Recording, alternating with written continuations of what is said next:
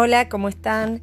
Bueno, les voy a grabar mm, la presidencia de Alvear que les expliqué el otro día, haciendo una comparación con la de Irigoyen, con la de primera de Irigoyen. Bueno, Marcelo T. Alvear llega a la presidencia en 1922, les había dicho yo, gobierna seis años hasta 1928, em, a diferencia de, Irigoyen. Em, llega en un periodo donde ya la guerra había terminado y empieza la recuperación económica en el mundo.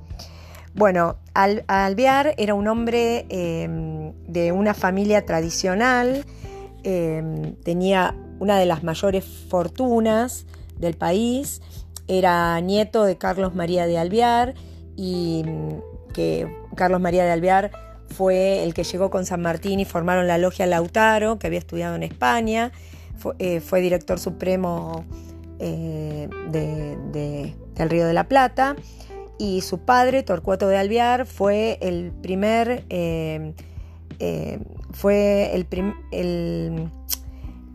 el primer intendente de Buenos Aires, cuando Buenos Aires había sido recién federalizada.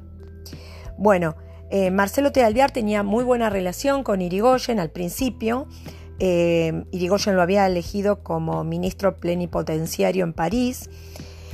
Em, y ahí empieza a tener las primeras como, disidencias con, Irigoyen, eh, cuando Irigoyen no acepta formar parte de la Liga de las Naciones, porque consideraba que los países vencidos eh, y los vencedores no eran tratados de la misma manera.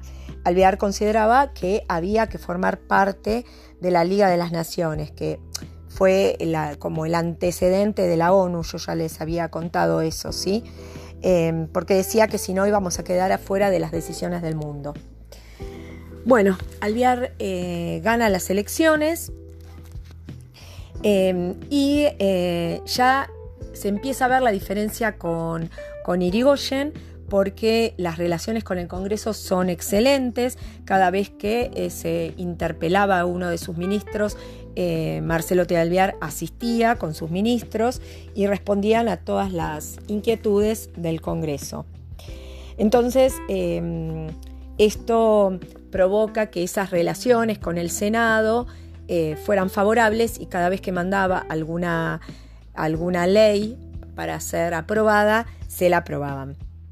También hubo una disminución de los conflictos sociales. Eh, bueno, también tenemos que ser eh, sinceros, también eh, gobernó en una época mucho más tranquila, porque Irigoyen había gobernado justo cuando termina la Primera Guerra Mundial y, eso trajo muchos conflictos sociales debido al que al país no lo favorece el final de la Primera Guerra Mundial. pero eh, también em, es verdad que si bien hubo algún que otro conflicto, muy pocos, eh, nunca eh, utilizó las intervenciones provinciales, salvo una sola vez que era necesaria, pero no abusó de las intervenciones a las provincias y esto fue mejor visto, ¿no? En esta época, em, un, grupo de la sociedad, del radicalismo específicamente, empieza a, ver a Irigoyen como un autoritario, entonces el partido se divide en lo que es el personalismo y el antipersonalismo. los personalistas estaban liderados por Irigoyen em, y los antipersonalistas por Marcelo T. Los personalistas consideraban, em, bueno, eh, eh, estaban de acuerdo con la figura de Irigoyen. A Irigoyen eh, se lo consideraba como un hombre que manejaba todos los hilos de la política, es decir, que todo pasaba por él. Por él. En cambio, Marcelo T. de Alvear permitía delegar más en, sus ministros la política, digamos, ¿no? Eh, ah, esa es la gran diferencia. Bueno, em, con respecto a la política petrolera, eh, Alvear mantiene eh, algunas políticas parecidas a las de Irigoyen. Em, el petróleo se había descubierto por casualidad en 1907 en Comodoro Rivadavia, en la Argentina. Roque Sáenz Peña, cuando era presidente, crea un organismo estatal perdón, que se ocupaba de todo lo referido al petróleo. Eh, y, eh, y Irigoyen, en 1922, crea IPF, Yacimientos Petrolíferos Fiscales, ¿no? Em, en la época ya de la presidencia de Marcelo T. Alvear, él nombra al coronel Enrique Mosconi como, como director de IPF, em, que consideraba un recurso fundamental para el desarrollo del país. Entonces, para limitar la competencia de las empresas privadas, em, el gobierno emite un decreto eh, para, limitar el otorgamiento de las concesiones eh, de explotación a empresas privadas. la producción del petróleo en 1920 aumenta considerablemente, sobre todo a partir de la inauguración de la refinería del Plata. Bueno, pero igual la producción de IPF representaba la mitad del consumo total. A pesar de, todos los límites que le ponen, que pone el gobierno a, la participación extranjera eh, y hasta los impuestos que les ponen, a pesar de eso, eh, al final del gobierno de Marcelo T. Alviar, el 60% pertenecía de la producción de petrolífera pertenecía a IPF y el 40% a, eh, la seguía manteniendo empresas privadas. Bueno, con respecto a, la economía eh, de los gobiernos radicales, eh, el modelo agroexportador seguía siendo el, el, modelo que a, a, seguir, digamos, ¿no? Que, bueno, ustedes ya saben que es el modelo agroexportador que ya lo, se venía desde hacía eh, años, desde la generación del 80, es el modelo que eh, hay que producir lo que otros países necesitan. Y eso nos pone en una situación vulnerable, ¿no? Porque cualquier cosa que pasaba en el exterior, una guerra, fin de la guerra, al principio de la guerra, eh, nosotros teníamos que producir lo que ellos necesitaban y a veces podíamos y a veces no. Entonces nos ponían en una situación Em, de desventajas, ¿sí? Bueno, ¿cómo será que eh, durante la guerra eh, se nos pide que em, eh, la producción de carne, ¿no? Y fue la, carne y fue lo más, el principal rubro de, de, exportación en la Argentina, fue la ganadería vacuna y el cultivo de forrajes, ¿no? Crecen.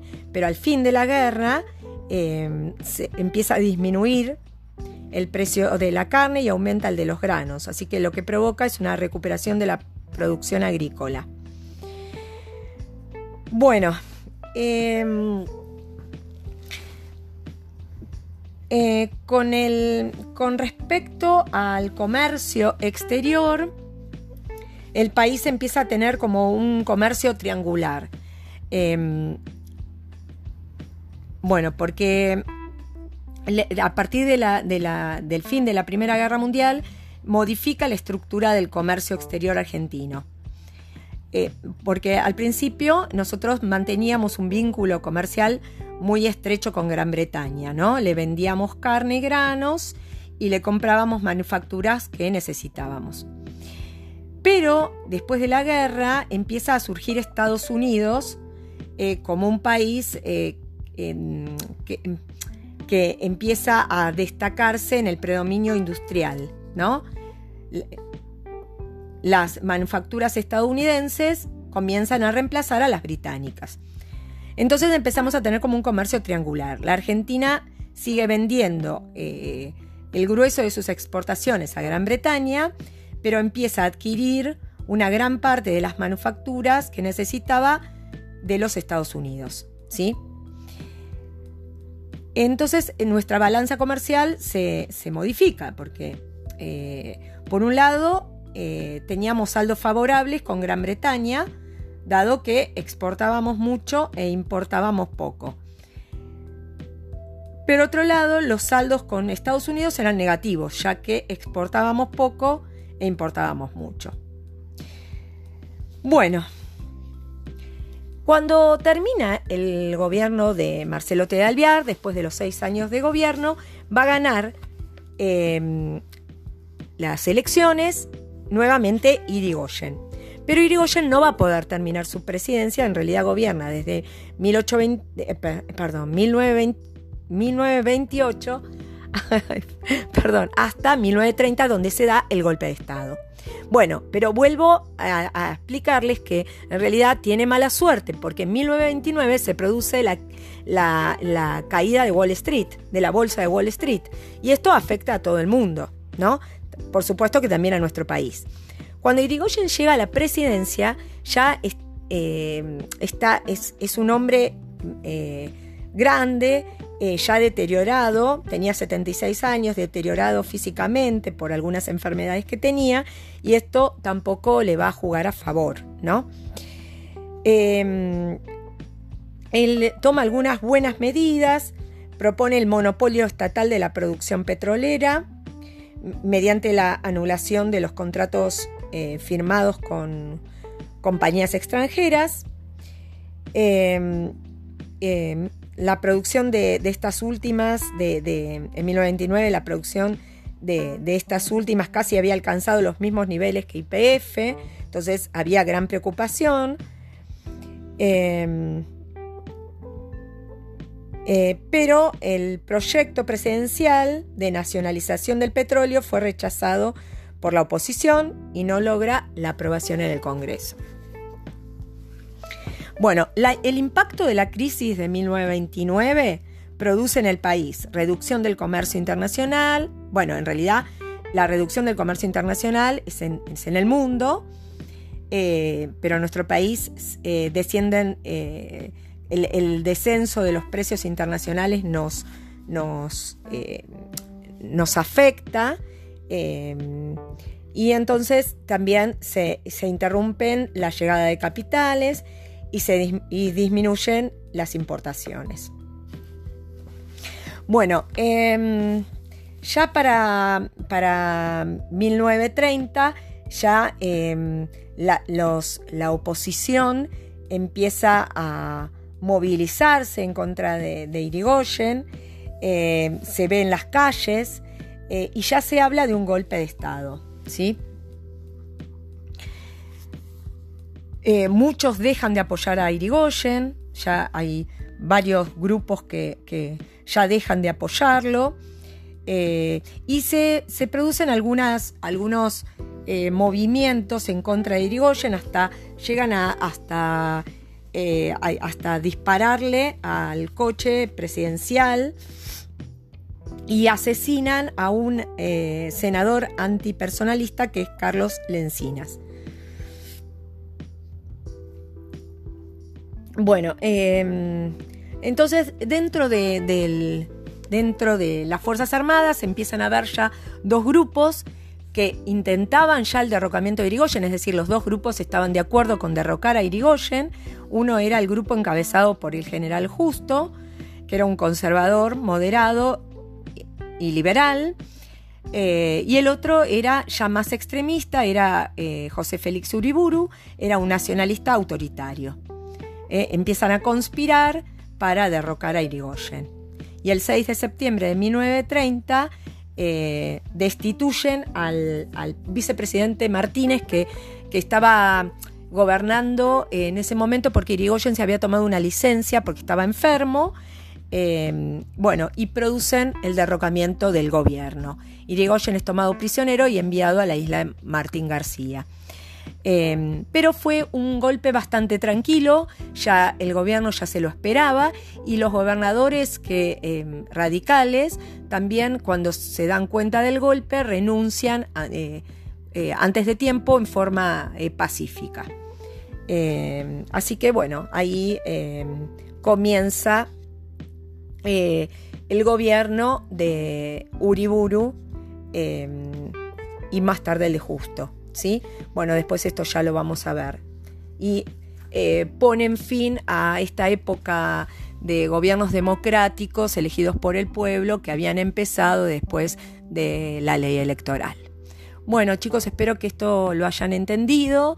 Eh, después les voy a mandar la tarea para que hagan una comparación entre los dos gobiernos, el de Irigoyen y el de Marcelo T. Y algo sobre la caída de Irigoyen. Bueno, eh, nos vemos la próxima.